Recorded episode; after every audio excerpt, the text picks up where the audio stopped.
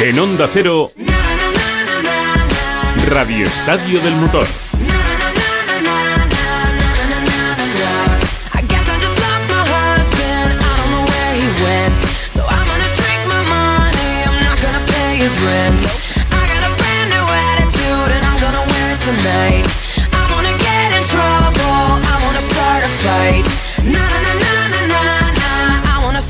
Fight.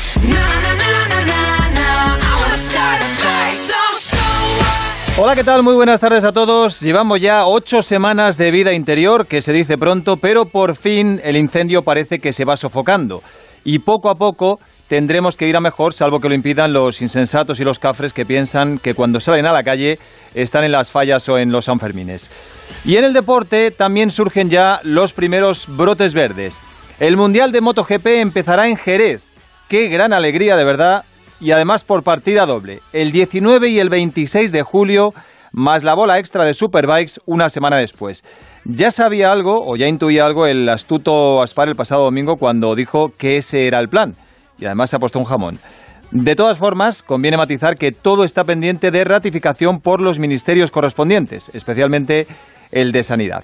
La verdad es que la semana empezó bastante bien, con Carlos Sainz siendo elegido mejor piloto de la historia de rallies por los aficionados de todo el mundo. Mi vida ha sido el Mundial de Rallys, mi pasión ha sido el Mundial de Rallys, le he dedicado todo el tiempo del mundo, con todo el cariño del mundo y hoy los rallies y la familia de los rallies pues me devuelve una gran sonrisa y por ello quiero daros las gracias, gracias de todo corazón a todo el mundo que ha votado y que sepáis que habéis hecho a un hombre de 58 años muy muy feliz.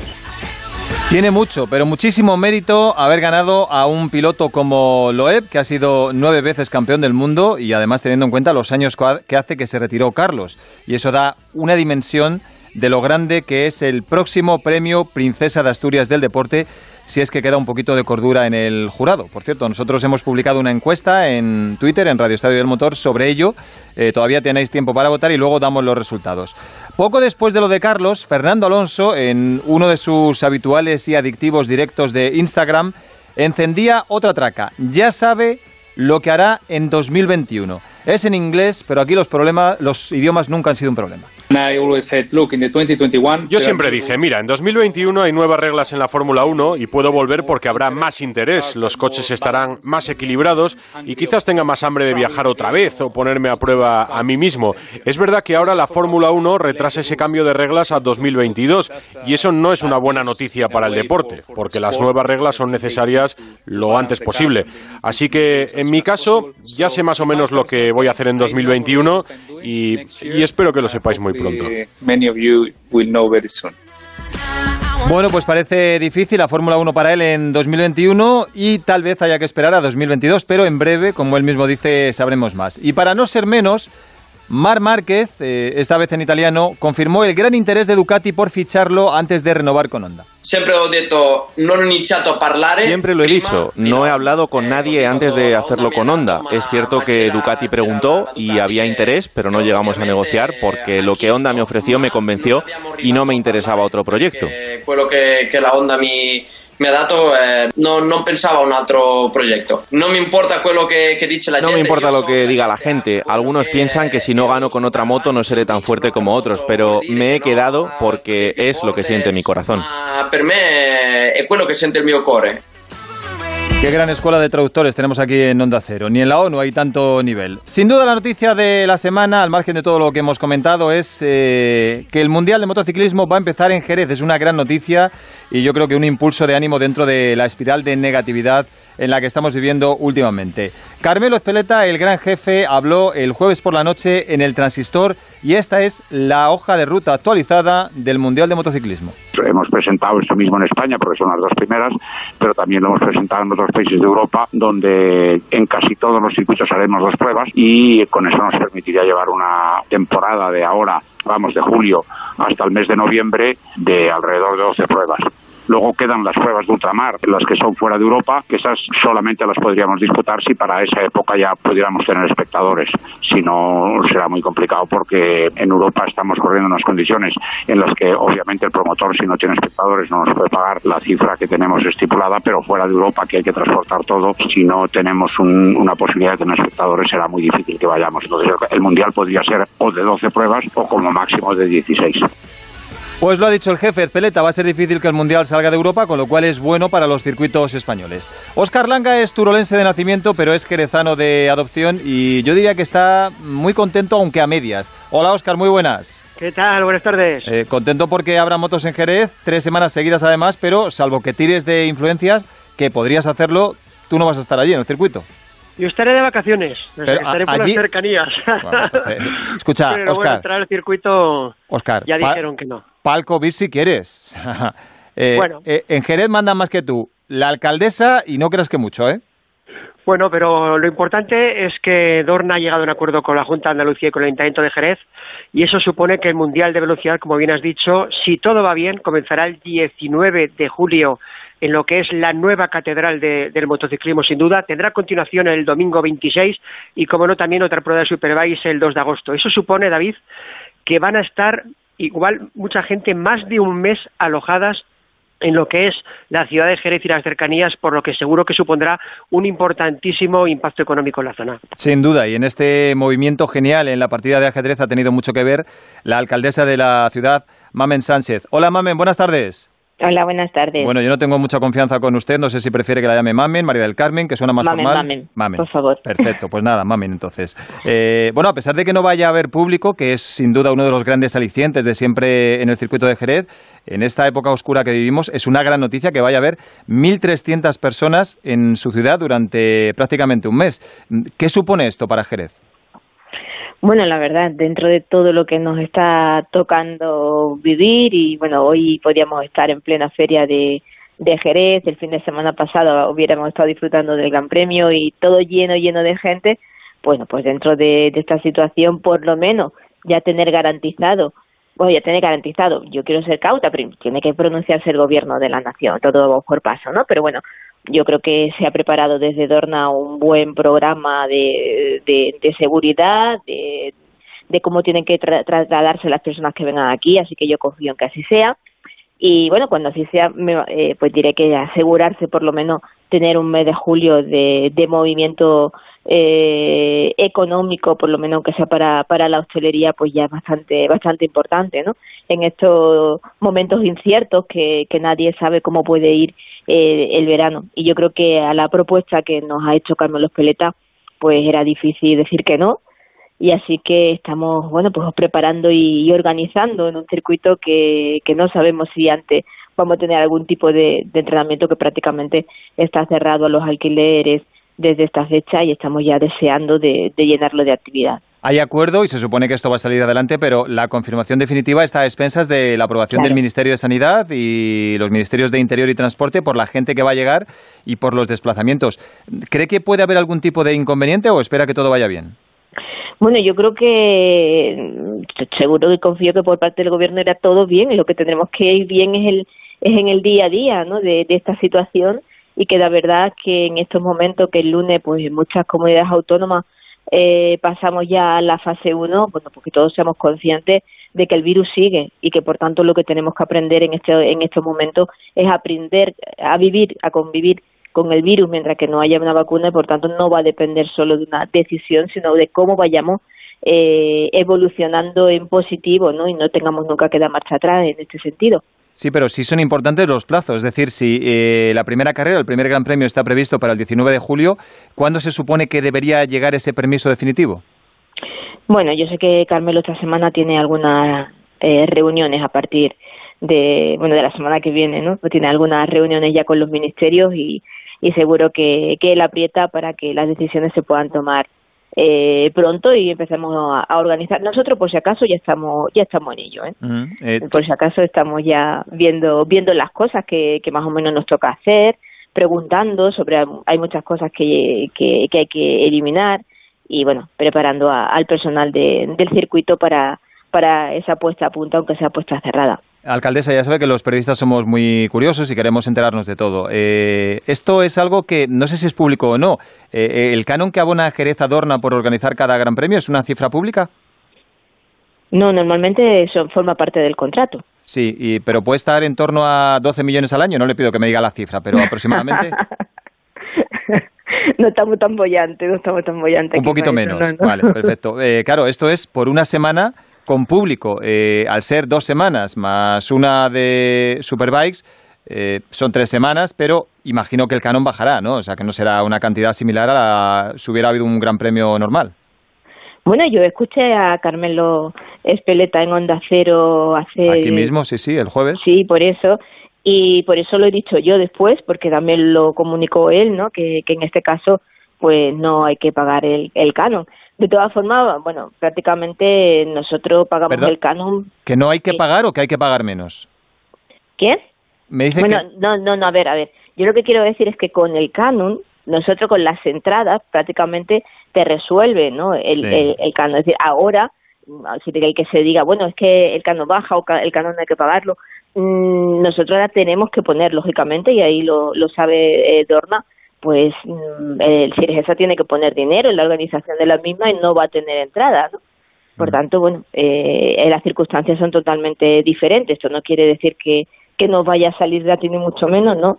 Sino que, bueno, que tenemos que hacer un esfuerzo, pero yo creo que el esfuerzo merece la pena por, bueno, primero por, por ofrecerle, ¿no? Porque Jerez, una vez más, sea quien, quien inicie ese eh, campeonato, aunque sea puerta cerrada, y permita que durante dos semanas y una semana de Superbike, pues esté el motociclismo en la capital, como nunca mejor dicho, en el circuito de Jerez Ángel Nieto, ¿no?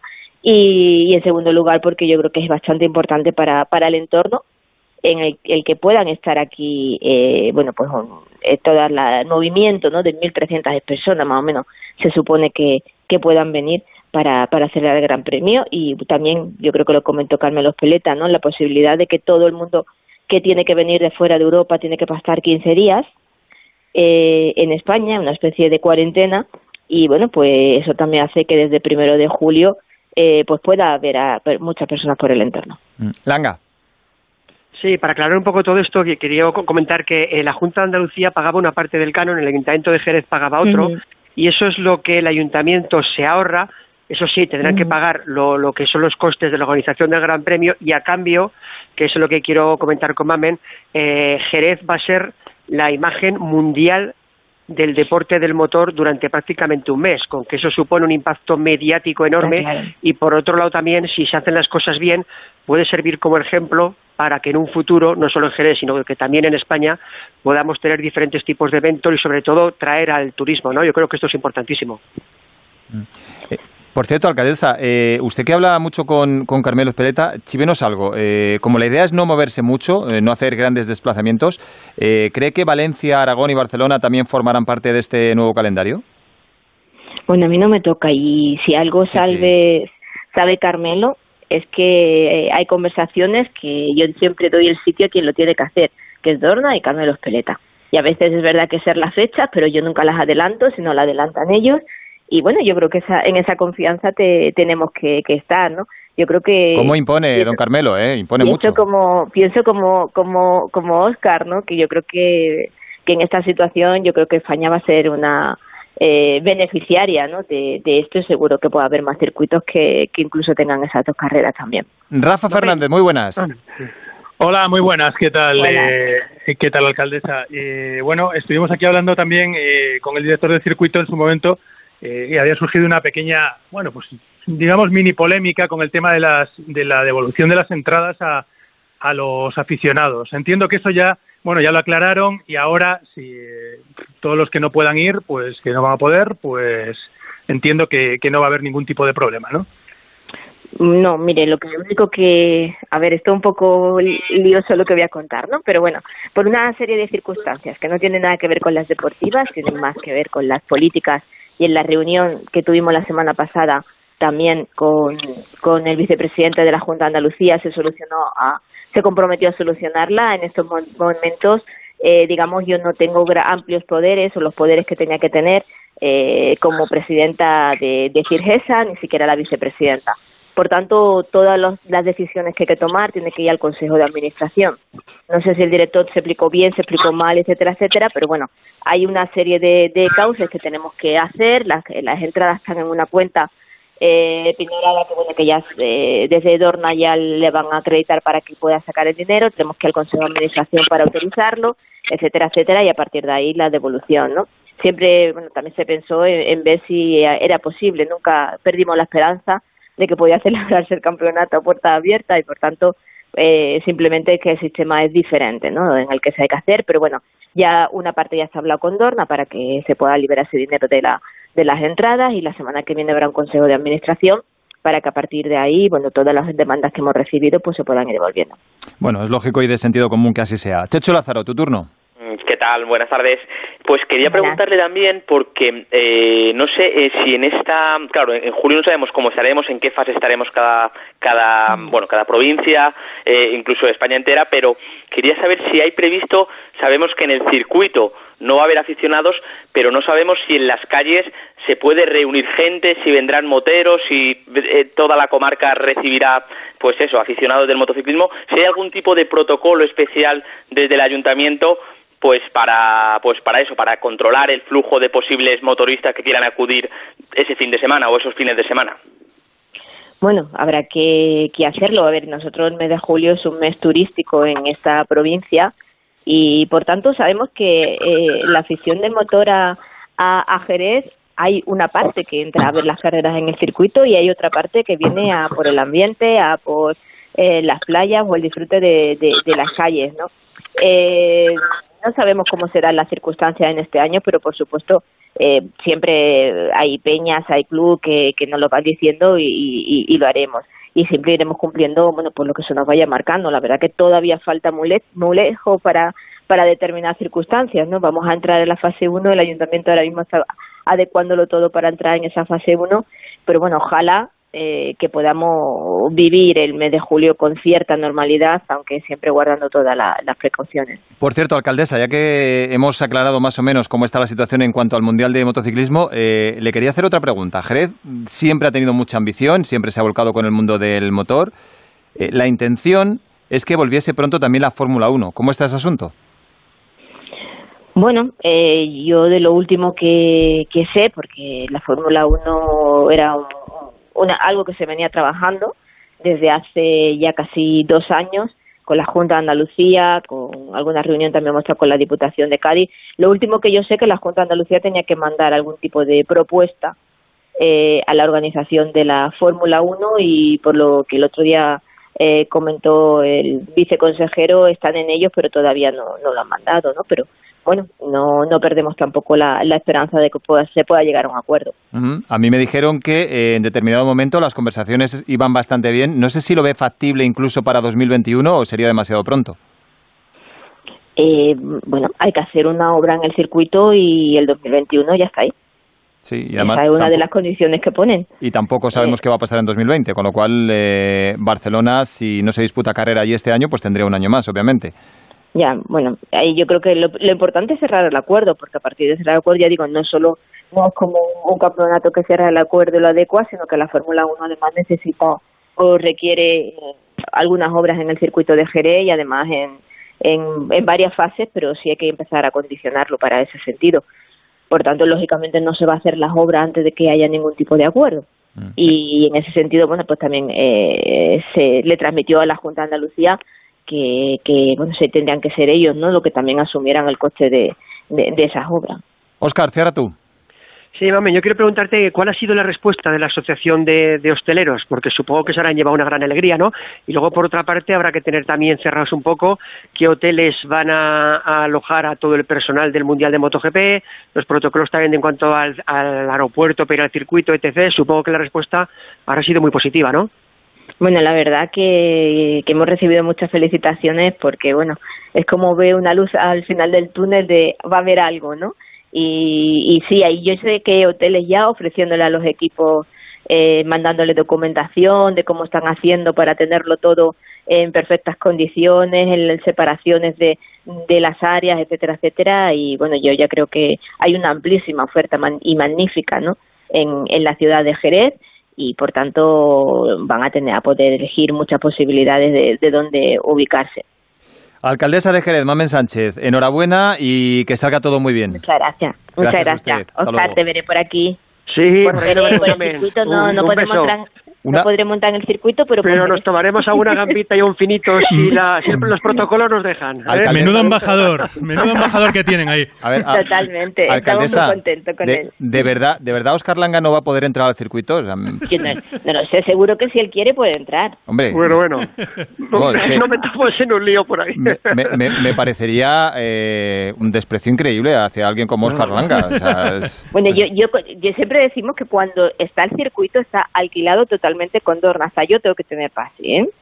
sí. Así, pero bueno, yo haré lo que me digan que tenga que hacer. Por lo pronto, Seguiremos nosotros los vamos a estar allí para arreglarlo, exactamente. Óscar, Ante todo, respetar todo. No te preocupes que entras. Muchas gracias, alcaldesa. un beso muy Un fuerte, beso. muchas Hasta gracias. luego. Hasta luego. Un besico. Bueno, eh, os pregunto a los tres, eh, Rafa, eh, al que ya tenemos con buen sonido, Oscar y Chechu, es muy posible, yo creo que más que posible, por lo que dijo Espeleta y lo que estamos viendo, que los de Jerez no sean los dos únicos grandes premios que se celebren en España. No, tiene pinta de que no va a ser así, que al final eh, el hecho de que de que haya cuatro circuitos eh, aquí en España, que, que estemos, eh, digamos, en esta cercanía, a pesar de la situación que hemos vivido y que estamos viviendo en nuestro país, eh, yo creo que también hace más fácil el movimiento, ¿no? Y todo el mundo lo puede asumir más. Y si nos consta que en Valencia, de hecho, Víctor Yuk nos, nos, lo ha, nos, lo ha, apuntado, que se está trabajando en que en- entre octubre y noviembre pues pueda haber también eh, dos grandes premios, dos semanas de, de grandes premios y que se doble. Así que eh, seguramente Óscar esté trabajando para que en Aragón y en Barcelona y en Cataluña también, también los haya, con lo cual igual, igual hacemos ocho. Oye, ¿quién, quién crees que tiene más influencia? ¿Óscar en Jerez y en Aragón o Víctor en Cheste, Rafa? Eh, pues sintiéndolo por Víctor, creo que, que en esto palma. como lo, como lo de Rosy Márquez, ¿no? Que también que yo. palma. Él lo cuenta mejor que yo. ¿eh?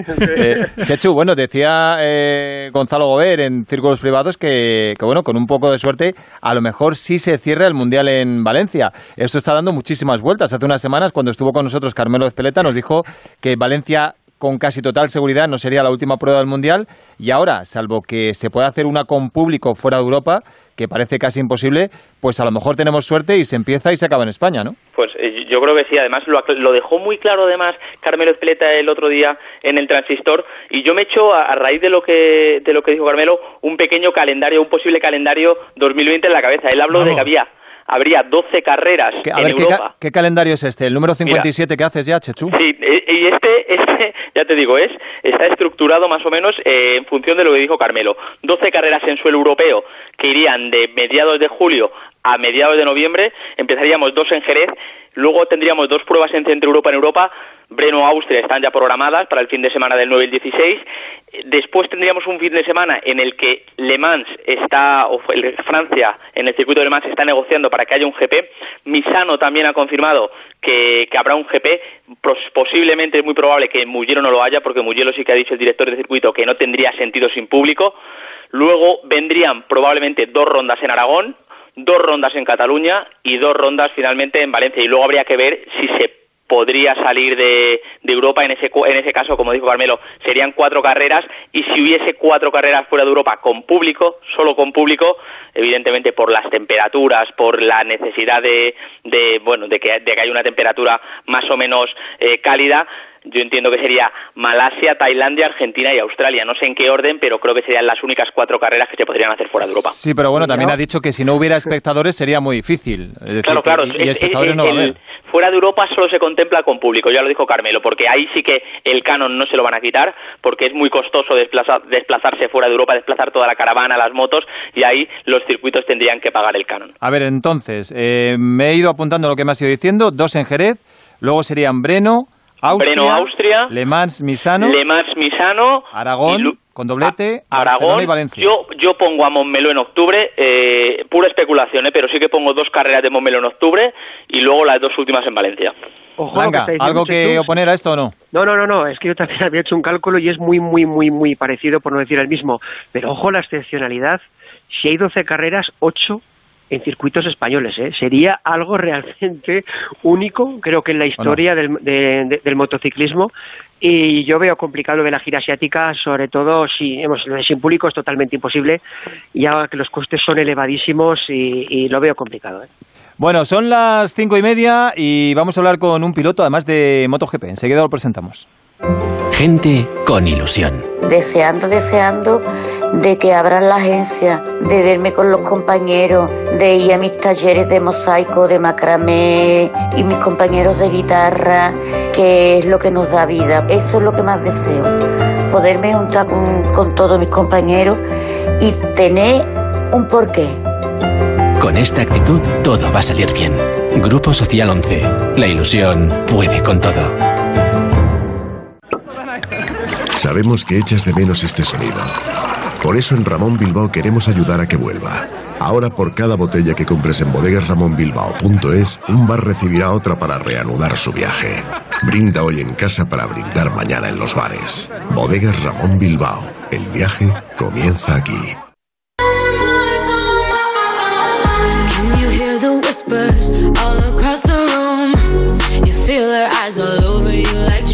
En Onda Cero, Radio Estadio del Motor.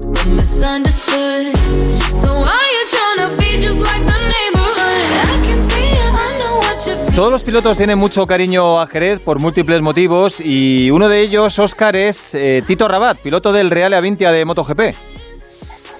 Además, creo que este año puede ser un muy buen año para él, ya que pensando también en su compañero de equipo, en, en Zarco, creo que Ducati se puede implicar un poco más en el equipo Avintia. Y yo creo que este puede ser el año de, de Tito en MotoGP. Hola Tito, muy buenas. Hola, buenas tardes. Bueno, parece que por fin se acerca el comienzo del Mundial. Es verdad que quedan todavía dos meses y medio, pero al menos ya hay un objetivo a la vista. ¿Esto puede ser un punto de inflexión en los pilotos, sobre todo a la hora de la preparación? Bueno, sí, por, por fin, eh, pues ya parece ser que todas las cosas van siendo un poquito más claras.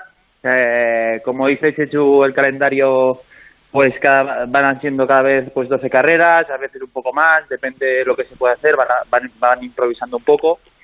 Pero, pero bueno, eh, el, 19, el 19 de julio, si no me equivoco, creo que han dicho en Jerez. Así que ya hay fecha marcada y con, con ganas ya empezando a hacer lo que se puede. Bueno, estamos diseñando el calendario, ¿sabes? El calendario lo hacemos aquí, luego se lo mandamos a Ezpeleta y, y él da el visto bueno. Eh, el que hemos hecho hasta ahora es eh, el caso oído. Dos en Jerez, luego Breno, Austria, Le Mans, Misano, dos en Aragón, dos en Barcelona y dos en Valencia. Ocho en España en total. ¿Te parece bien o cambiamos algo? Hombre, me parece, me, me parece espectacular. Eh, la situación, pues eh, no lo sé. Yo había oído que eran dos, eh, dos en, habían, eran menos circuitos, ahora oigo más circuitos. Eh, bueno, eh, creo que cada vez y cada día más se irán concretando todo, pero, pero cuantas más carreras sean, está claro que mejor. Mm. Oye, decía que todos los pilotos tenéis mucho cariño a Jerez y uno de ellos, mm, el que tiene un especial cariño, eres tú. Allí conseguiste tu primera victoria mundialista hace, creo que siete años, ¿no? En Moto 2. Sí, sí, hace unos cuantos años. Pero lo recuerdo como si fuera ayer.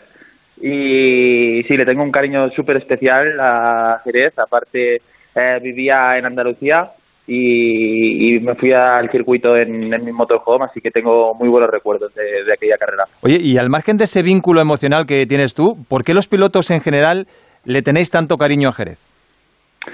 Bueno, por muchas cosas. Eh, creo que es una pista muy, muy bonita, muy difícil, pero al mismo tiempo que si vas rápido, pues, eh, pues es muy satisfactoria, ¿no? De, ¿Cómo te diría yo? Yo creo que si un piloto va rápido en Jerez, eh, gana en Jerez, puede ganar en todos los circuitos del Mundial. Es una pista complicada, que, que tiene de todo un poco y, aparte, evidentemente, pues bueno, la afición de Jerez eh, eh, también es, es especial. Es todo, es el público, es eh, la ciudad, es el ambiente, es el entorno. Eh, ¿Tú crees que si se hiciera una encuesta entre todos los pilotos del Mundial sobre el circuito favorito de cada uno, mm, ¿saldría Jerez como número uno? Mm, Bueno, eh, no lo sé, la verdad que no lo sé. Estaría peleándolo por lo menos, ¿no? Estaría peleándolo seguro, estaría peleándolo seguro. Aparte, si es por lo de oír a la gente desde la moto, creo que es una de las muy pocas pistas que pasa esto en Nieto Peluqui. Pero depende, has, has preguntado a la persona equivocada porque a mí me gusta cualquier pista que vaya rápido me- es mi favorita. ¿Cómo vas a llevar eso de que no haya público, Tito? Bueno, eh, pues bueno. Extraño, sí, ¿no? Cuando menos, ¿no? Eh, sí, va a ser va a ser bastante extraño. Yo creo que va a estar todo muy muy callado. Eh, pero bueno, si si se puede correr y la gente nos puede ver desde casa, pues eh, al menos eso, pues ya está bien. Oye, te voy a pedir que hagas un poco de, adivino, que pronostiques. Eh, ¿Qué esperas del comienzo? ¿Va a seguir dominando Market ya completamente restablecido? ¿O, o crees que algún piloto estará a su nivel disputándole las victorias y el título? Mm, bueno, yo creo que está todo un poco en el aire, porque la pretemporada, si te fijas, eh, fue una de las pretemporadas, bueno, yo creo que la más apretada de toda la historia. Eh, y, y, bueno, ya sabemos Marc que siempre está ahí tapado, pero había muy, muchos pilotos muy fuertes que también tenían ritmo, no solo hacían, no solo hacían una vuelta. Eh, las motos este año parece ser que están muy igualadas y yo creo que, que se va a complicar todo un poco, no, no va a haber opciones claras. Bueno. eh, de- de- por el menos desde, el principio. Mejor, mejor. Si hay más emoción, pues mira, mejor para todos. De todas formas, tú hace poco hablabas de, de Márquez y de su fortaleza mental y física. Eh, decías algo así como que eh, si tú te caes como él en la, eh, creo que fue la Q2 en Malasia el año pasado, no te levantarías en tres semanas. Tan, no, fuer- no, no, tan mínimo, fuerte es. mínimo. Hombre, ¿tuviste, ¿tuviste la caída? Sí, sí, sí, sí. ¿Tuviste la caída? Pues, pues yo no me levanto, ya te lo digo yo. Yo me quedo ahí y digo, espérate, a ver, camilla, a ver, que todo este sitio, pero no, no. Ahora fuera bromas. Eh, eh, yo creo que, es un tío que es muy fuerte, eh, física, mentalmente, pero bueno, pero es que cada vez los rivales eh, y los grupos, los equipos son cada vez más fuertes, ¿no? No, ya el Repsol es más fuerte, pero hay muchos equipos que están a, a la altura ya. Mm. Y Marc es muy bueno, pero hay muchos pilotos que están a la altura, no muchos, pero hay varios pilotos que están a la altura ya. Así que cada vez se complica más. Hombre, lo que es difícil es encontrarle un punto débil a Marc Márquez, po- porque parece el piloto perfecto, pero eh, ¿cuál dirías tú que es su gran virtud, la que le diferencia del resto? Se, se ha hablado muchas veces que, que la, la principal cualidad de Márquez es que donde otros dudan, él va a cuchillo, que su percepción del riesgo es distinta a los demás. No, no, no, no. Yo creo que no, es- no, esto no es verdad. Bueno, desde mi punto de vista no creo que es así. Yo creo que él lo tiene claro y confía, está, está fuerte, confía en él y, y cuando una persona le echa ganas, está fuerte y confía en él, pues le da igual caerse, ¿no? O, o bueno, cuando se cae se da cuenta después, ¿sabes lo que quieres? Y, y- y solo piensa en ir para adelante. Yo creo que esto es una de las cualidades que, que reúne. Mm. Langa. Sí, Tito. Lo, primero de todo, eh, ¿cómo te encuentras físicamente? Ya que el 19 de julio en Jerez, pues el calor va a apretar muy fuerte y además los neumáticos también quizás sea una prueba de fuego para ellos. La segunda, si no crees que es- esto va a ser un mundial en el que eh, los errores se van a pagar muy caro y sobre todo va a ser muy importante no equivocarte porque en 12 carreras, pues quizás si cometes más de un error, pues puede ser definitivo. Y la tercera, eh, si crees que este año o Ducati en Avintia va a poner mucho más empeño y mucha más dedicación y vais a tener un buen material. Te, las tienes Vale. que apuntar, ¿eh? Como el presidente del gobierno. Sí, sí, espera, vamos una por una. Eh, Sí. la, pri- la primera, la primera eh, me has dicho que se va a pagar muy Físicamente. caro. Ah, físicamente. Físicamente, eh, pues me, me encuentro al 100%. Eh, evidentemente, el primer día que cojamos la moto, pues eh, la MotoGP es la MotoGP y, y lo pasas mal el primer día. Pero estoy haciendo gimnasio, estoy haciendo eh, muchísimas cosas para, para estar al, al, al máximo y, y estoy al 100% físicamente. Oye, Luego- Carlos, perdona, Carlos Sainz, eh, recuerdo, Carlos Sainz padre, que para preparar el Dakar nos contaba que metía una bici en la sauna. Eh, claro, eh, en julio Jerez puede ser un horno. No sé si habrá que hacer algún tipo de preparación especial para adaptarse a eso. Mm, bueno, en Malasia también es un horno, en Tailandia también es un horno. Eh, Malasia es peor todavía, ¿no? Con la humedad, Sí, la me imagino. Bueno, bueno, Jerez en julio también cuidado, ¿eh? Ojito en Jerez en julio porque en Malasia está a punto de llover, eh, eh, siempre alguna carrera es muy mala, pero Jerez en julio hará calor, calor, calor. Entonces, ¿Pediréis que No se os puedo- cambie la hora de carrera? Hombre, esto se intentará, pero al final, La tele, ¿no? les mandan? al final, al final será lo que se- a la hora que se diga. A ver, Bueno, Oscar. dime la segunda. La segunda. La segunda era si se van a pagar muy caro los errores, dado el, el- el reducido número de carreras. Sí, eh, yo creo que, que, bueno, si son 12 carreras, a lo mejor se habla que si se arreglan las cosas, pues a final de temporada se puede ir a, por hacer más carreras, pero, hombre, evidentemente si son menos carreras, eh, puedes hacer menos fallos. Es como un campeonato de España que había 5 o 7 carreras, si fallabas una, ya se te complicaba. Pues aquí 7 por 2, 14, pues mira, si fallas una y media, dos, se te puede complicar bastante pero pero bueno al mismo tiempo también este este calendario que hay dos carreras en un circuito yo creo que bueno es un poco pesado no de hacer dos fines de semana seguidos en un circuito y no moverse de ahí pero al mismo tiempo tú acabas un fin de semana lo tienes todo súper automatizado eh, entonces todos los settings claros tiene y, y- y creo que es una gran oportunidad de, de, de volver a empezar descansar tres días y el viernes volver a empezar otra vez en un gran premio y creo que es una gran oportunidad para mejorar uno mismo, ¿no? De, de en vez de tres fines de tres días son seis días, ¿no? Y en vez de una carrera dos días. Y la tercera, lo del apoyo de, Du- de Ducati con tu compañero Zarco, ¿qué opinas? La trilogía de Langa. Eh, bueno, eh, yo creo que es una, una buena opción que, Zarco haya venido. Y bueno, es el primer año que estoy en vez de un equipo privado, un equipo satélite, así que, que creo que para mí es una motivación extra, para el equipo también. Y Ducati está volcada, ¿no? Porque es compañero de equipo Zarco, él tiene el mismo material que el mío. Y, y bueno, solo este cambio solo es positivo. Chechu, ¿tú cuántas tienes? Yo os voy a hacer doblete. Y así, así más rápido. Dos de Eh, tres. Tito, Tito, eh, nos contó también Carmelo el otro día eh, que antes de empezar el GP iba a haber un test el miércoles 15, sobre todo para coger feeling. ¿Cuán, ¿Cuán importante es? Porque entiendo que físicamente os habéis podido preparar en, en casa eh, para seguir más o menos en forma, pero ¿cuán importante es también que coger ese feeling un día por lo menos antes de empezar los entrenamientos libres para rodar con la moto? Bueno, eh, al, al final, al final, si te digo la verdad, después de tantos años, eh, estoy seguro que, que cuando me suba a la moto lo tendré todo clarísimo. Sí. Es más por el, el primer día después de, de tanto tiempo que no te subes a una moto. eh, el problema es, es, es más el, el físico, ¿no? Las manos te duelen, eh, el- los antebrazos te duelen, las piernas. Solo es el primer día. Después ya el cuerpo se acostumbra, ya recuerda y una vez se, como si se te pasan las agujetas o el dolor este, ya después ya mantienes todo mucho mejor. Yo creo que es más importante por eso que, que más que por el simple hecho de dar vueltas y acordarse. Y, y, bueno, la segunda, la, la temporada pasada firmaste por dos temporadas en el equipo, es decir, tienes el futuro resuelto en 2021 que no muchos en la parrilla lo tienen. Esto también te puede ayudar a bueno, no tener la presión esa de tener que en tan pocas carreras eh, pues lucirte o conseguir resultados como si, por ejemplo, pueden tener presión pues otros rivales que, que no tienen ahora mismo el futuro asegurado.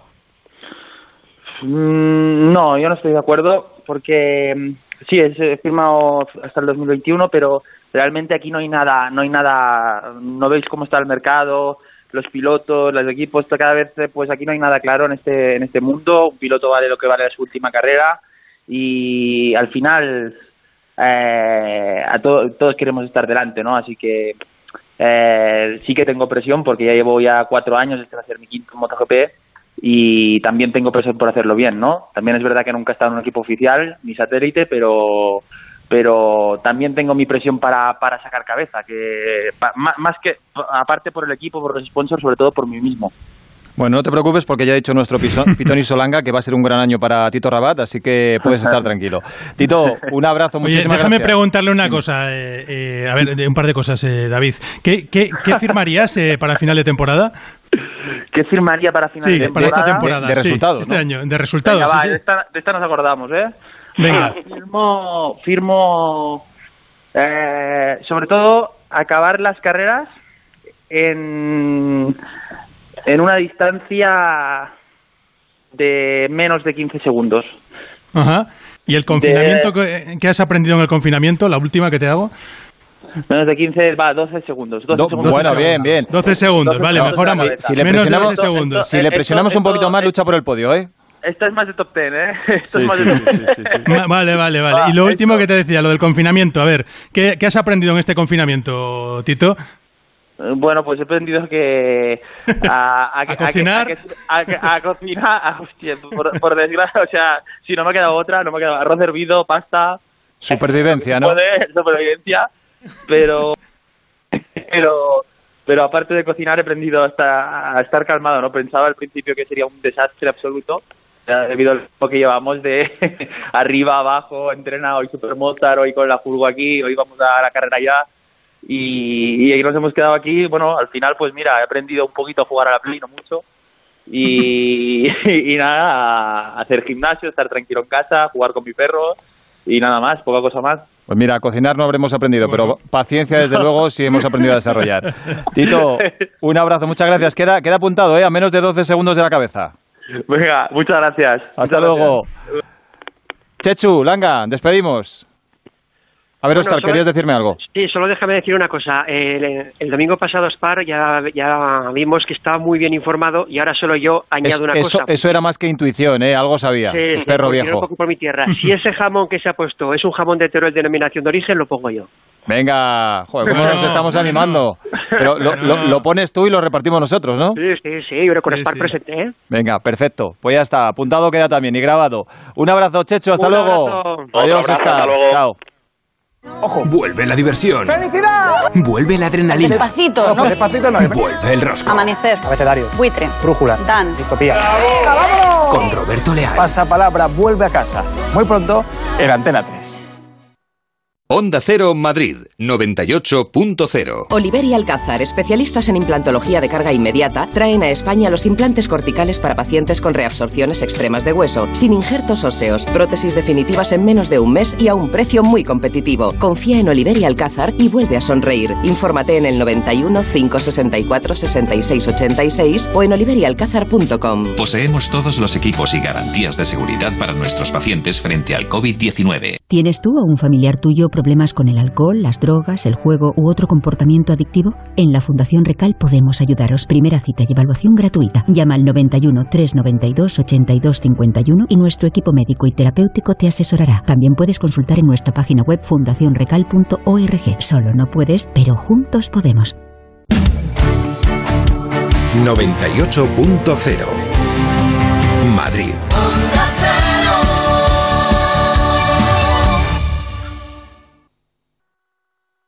We gonna ride, ride, ride, ride, rise till we fall. They say we got no, no, no, no future at all. They wanna keep, keep, keep us out, can't hold us down anymore. We gonna ride, ride, ride, ride, rise till we fall. When we hit the bottom, Hoy es 10 de mayo y si hubiera ido todo normal, se habría disputado el Gran Premio de España de Fórmula 1 en Montmeló, una de las grandes fiestas del motor en nuestro país. Pero estamos como estamos. Y a falta de competición, Fernando Alonso está jugando con nosotros a las adivinanzas a través de su querido Instagram. Y ya ha soltado que sabe lo que hará en 2021, pero que todavía no lo va a decir. Jacobo Vega, muy buenas.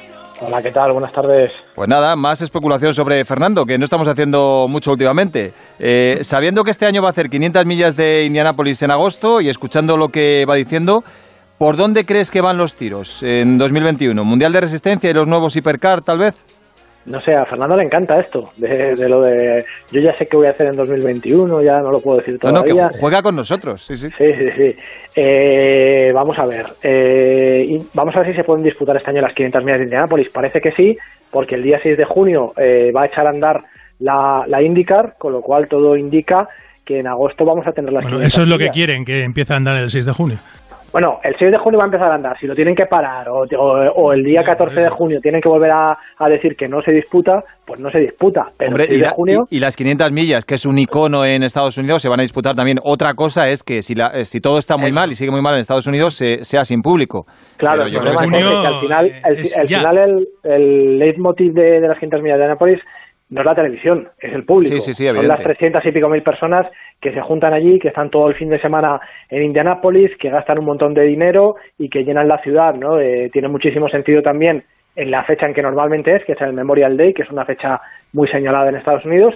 Ahora en el mes de agosto no hay mucho, no, no se puede decir cómo va a funcionar, ni siquiera se puede decir que se vaya a disputar, ¿no? Van a, van a arrancar la competición y vamos a ver qué, sucede, ¿no? Como sucedió con la Fórmula 1 en Australia. Y luego eh, las tiene que ganar Fernando, porque él las quiere ganar para tener la triple corona, con lo cual si no se disputan o no las gana, en 2021 entiendo que va a volver a intentar hacer las 500 millas de Indianápolis. El Mundial de Resistencia podría ser una, una opción, lo que pasa es que para, para 2021 yo creo que todavía no, pero para 2022 sí. Eh, ¿Qué otras eh, opciones tiene en, para la próxima temporada Fernando Alonso? El Dakar. Yo creo que él quiere volver a, al Dakar. Vamos a ver cómo, cómo vuelve el Dakar y con qué marcas vuelve, ¿no? Sí, pero el, Da- el Dakar sería compatible con otro programa, o sea, el Dakar Sí, acaba sí, sí, en enero. Completamente compatible. Y luego está siempre el tema de la Fórmula 1, ¿no? Que estamos ahí dándole vueltas a, a qué es lo que puede pasar. Yo me mantengo en lo que, en lo que llevo diciendo los últimos meses, que ya lo hemos hablado aquí, eh, y que también Rafa lo, lo comentó, que era el tema de, Renault. Eh, tiene que darse una carambola, tiene que darse que, que Vettel no siga en Ferrari, eh, tiene que darse que se cubra de alguna manera eh, el asiento de Ferrari, o bien con Richardo, o bien con Carlos Sainz, que son los dos pilotos que yo creo que tendrían más posibilidades si al final Vettel no renueva, y que ese asiento de Renault, si Renault sigue en la competición, podría ser para, para que Fernando Alonso volviera a la Fórmula 1. Eh, luego otra, otros campeonatos más pequeños, pues no tengo ni idea. Él ya ha dicho que, que hoy mismo no se ve haciéndola indicar a, a todo el año, ¿no? Porque, bueno, es un campeonato que es muy, muy exigente, es muchas carreras en muy pocos meses y él no se ve haciéndolo. Volviendo al Eh, karting no le ves tampoco, ¿no? Volviendo al karting, al karting tampoco, hablabas de la karting de- al suyo, de vez en cuando.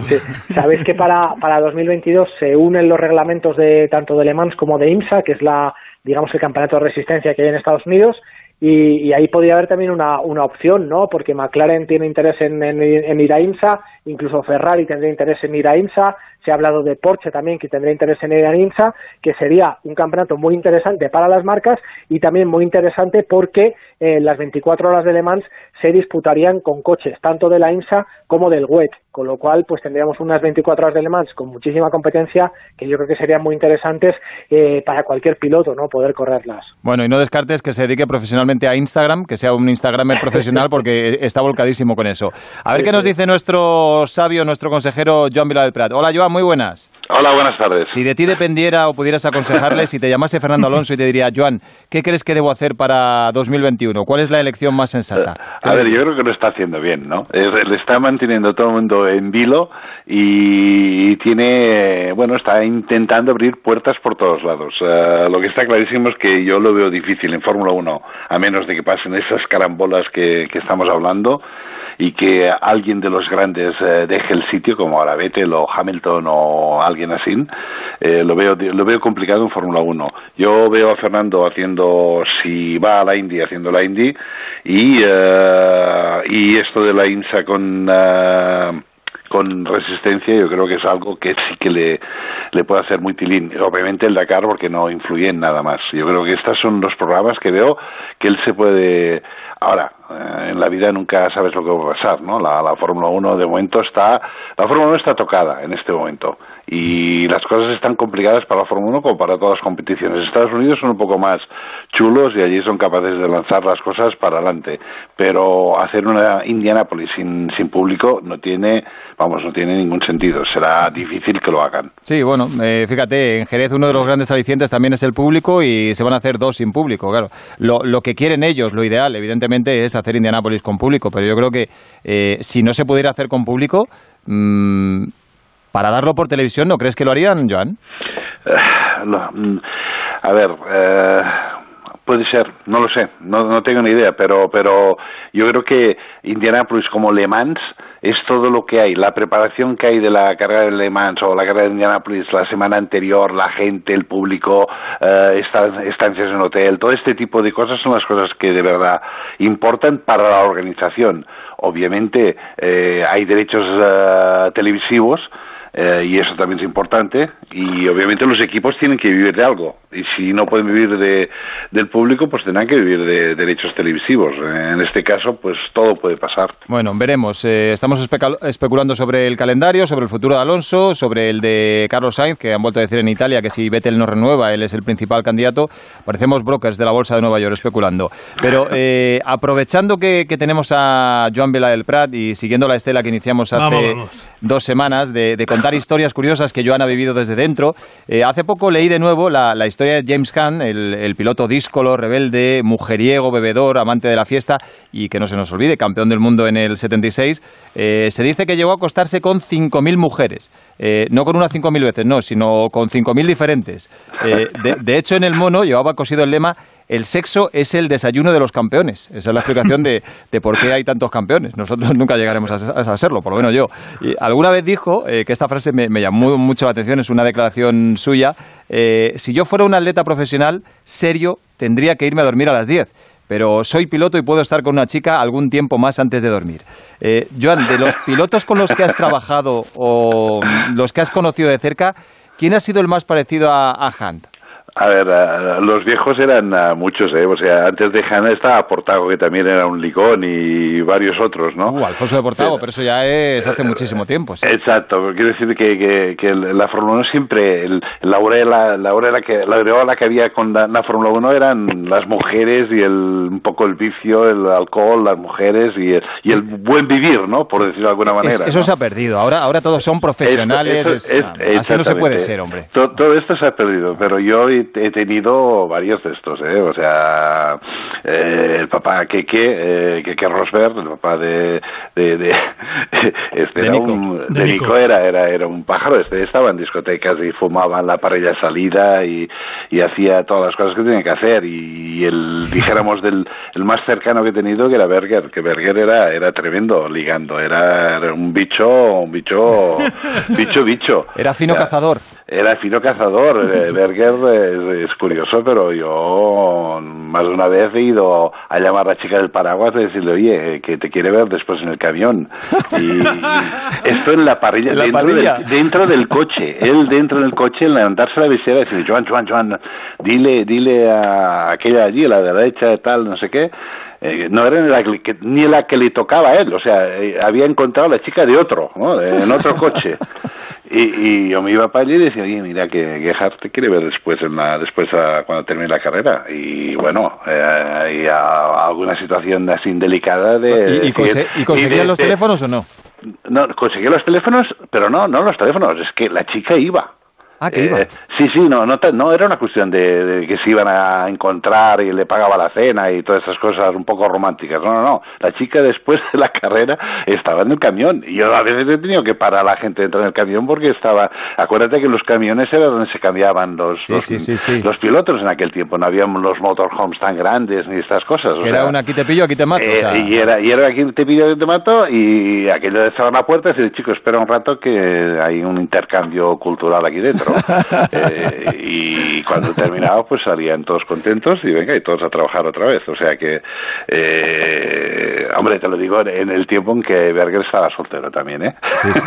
No, no, no vamos a meternos en líos ahora. no vamos a meternos en líos. Sí, sí, sí. oye y lo de lo de Keke Rosberg el padre de Nico lo, eh... lo de, lo de Keke es muy divertido porque Keke fumaba muchísimo. Y entonces eh, antes de la salida siempre había el director de carrera que reunía a todos en justo en la línea de meta bajaban todos los pilotos del coche después del WOMA, de la vuelta de reconocimiento, bajaban, hablaban, etcétera, etcétera, y decía, oye, no hagáis el tonto la primera curva, este tipo de cosas. Y él pasaba estas cosas. Entonces, te, yo que estaba con él, pues me, me, me venía, me cogía el paquete de tabaco y se hacía un cigarro. y un día, y un día digo, vale, te, te lo voy a hacer. Y una vez es, uh, viene, hace lo mismo, saca el cigarro, fuma el cigarro, se mete en el coche y dice, ¿y esto qué es? Digo, esto es que y ahora tienes que salir del coche, tienes aquí el cenicero. Aquí delante le había puesto un cenicero con velcro enganchado en el tablier, que, que, que, lo vio cuando entró en el coche y digo, ya no tienes ni que salir del coche. O sea, lo único que tienes que hacer es levantarte la visera y poder fumar por allí. Mm. Y el tío aún se esputanaba de risa las últimas veces que lo vi, aún hablábamos de esto. Bueno, era otra época, ¿eh? Ahora, era, era, ahora es era, impensable era, eso, claro. Era otra época. Esto, Lauda empezó ya con una, con, con una seriedad por quizás después del accidente y después de la hora el monstruo fue Michael, ¿no? Michael es el que el que el que marcó unas pautas, unas normas, una forma física, una manera, una, una, bueno, una manera de trabajar diferente a todos y todo esto se ha ido perdiendo, ¿no? Pero había era era es parte pena, del, ¿eh? era, era, era parte del carisma Pues de todos los pilotos, ¿no? Era eran eran así. A veces Bernie ha hecho muchísimos comentarios eh, referente a este tipo de cosas, ¿no? De, de, de, los pilotos de tener este carácter que los hacen ídolos, que los hacen especiales. Ya no solamente el hecho de conducir y de correr y de ganar, sino que también tiene este carácter eh, así extrovertido en que la gente pues se enamora del, personaje aparte del piloto, ¿no? Qué rápido se nos pasa el tiempo con las historias de Joan Vila de Prat. Joan, muchísimas gracias. El próximo domingo si podemos más, ¿vale? De acuerdo. Un abrazo, hasta luego. Hasta ahora. Adiós, Jacobo. Un abrazo. Rafa, hablábamos al principio de la encuesta que hemos colgado en Twitter. Eh, ¿Crees que es el momento de darle el premio Princesa de Asturias al deporte a Carlos Sainz? ¿Qué dice la gente? 77% dicen que sí, 23% dicen que no. Yo esperaba incluso un 90 23% dice que no. Sí, sí, yo no sé. Estos serán seguidores de Loeb, supongo. Eh, pues igual, igual están enfadados porque le han dado, le han dado a Carlos y no a Loeb el, eh, esa elección de mejor piloto de la historia. Bueno, eh, el caso es que yo creo que sí, ¿no? Bueno, pues sí, yo creo que se lo van a dar con total seguridad, ya te lo digo yo. Y si no, pues habrá que cambiar el jurado. Bueno, nos acercamos a las 6 de la tarde, hora para que lleguen Taboada, Esteba y el resto del equipo de Radio Estadio. Gracias, Rafa. Nosotros volvemos dentro, dentro de una semana. Como siempre, gracias y hasta pronto.